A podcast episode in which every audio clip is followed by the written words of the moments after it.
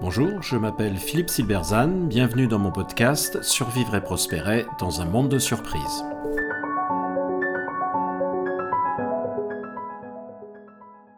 Une technologie de rupture, ça n'existe pas. Le monde du management est noyé sous les mots valises, les expressions à la mode et les concepts creux. C'est un problème parce que mal nommer un phénomène, c'est s'empêcher de pouvoir l'appréhender correctement et donc de pouvoir le gérer.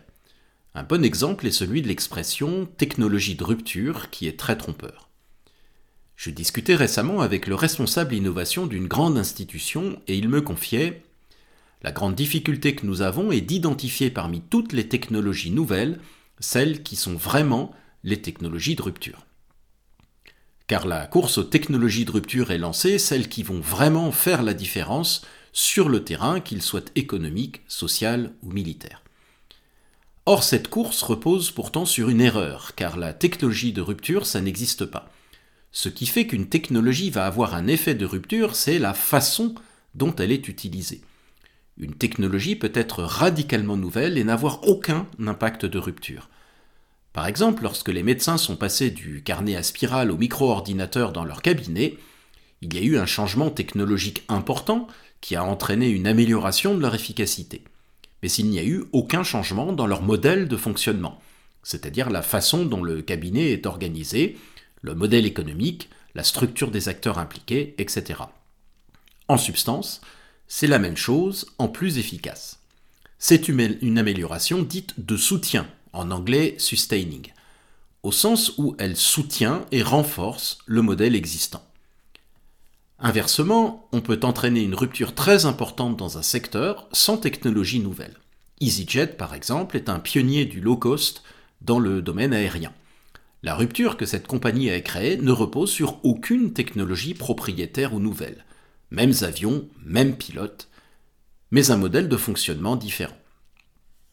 Ce qui va faire la différence, c'est donc la façon dont la nouvelle technologie est utilisée.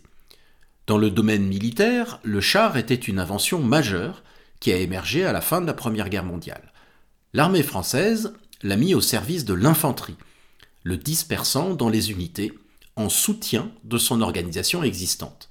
Les Allemands, eux, ont constitué des unités spéciales. De Gaulle avait la même idée, mais il n'a pas été suivi. Ils ont repensé leur modèle tactique autour de cette nouvelle technologie. Ils en ont fait une innovation de rupture par la façon dont ils l'ont utilisée avec les résultats que l'on sait.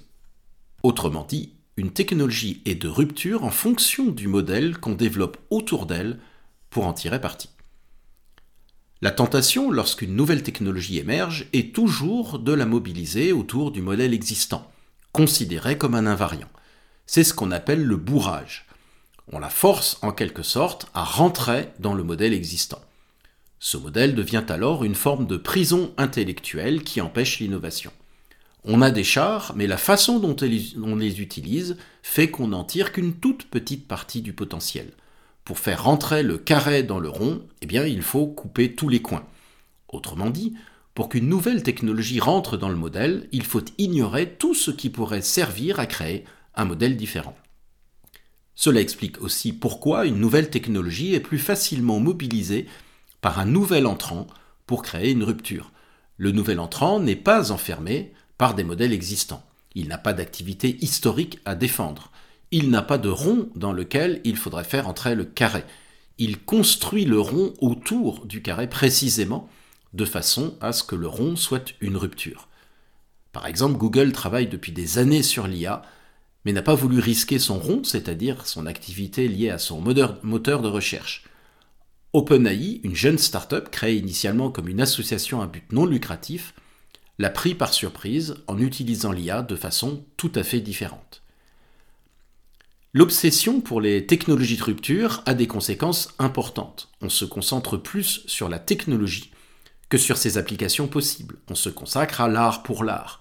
On oublie que les Allemands n'avaient pas inventé les chars, mais ce sont eux qui ont compris comment en tirer parti durant la Seconde Guerre mondiale.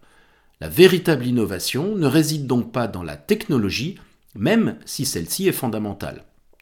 Elle réside dans la façon dont on l'utilise pour créer un avantage. Il s'agit de contester les modèles existants pour en inventer de nouveaux. Moins qu'une capacité d'invention, c'est donc l'adoption d'une posture entrepreneuriale qui permet la création d'une rupture.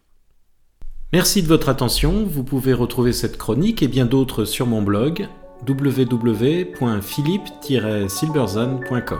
À bientôt.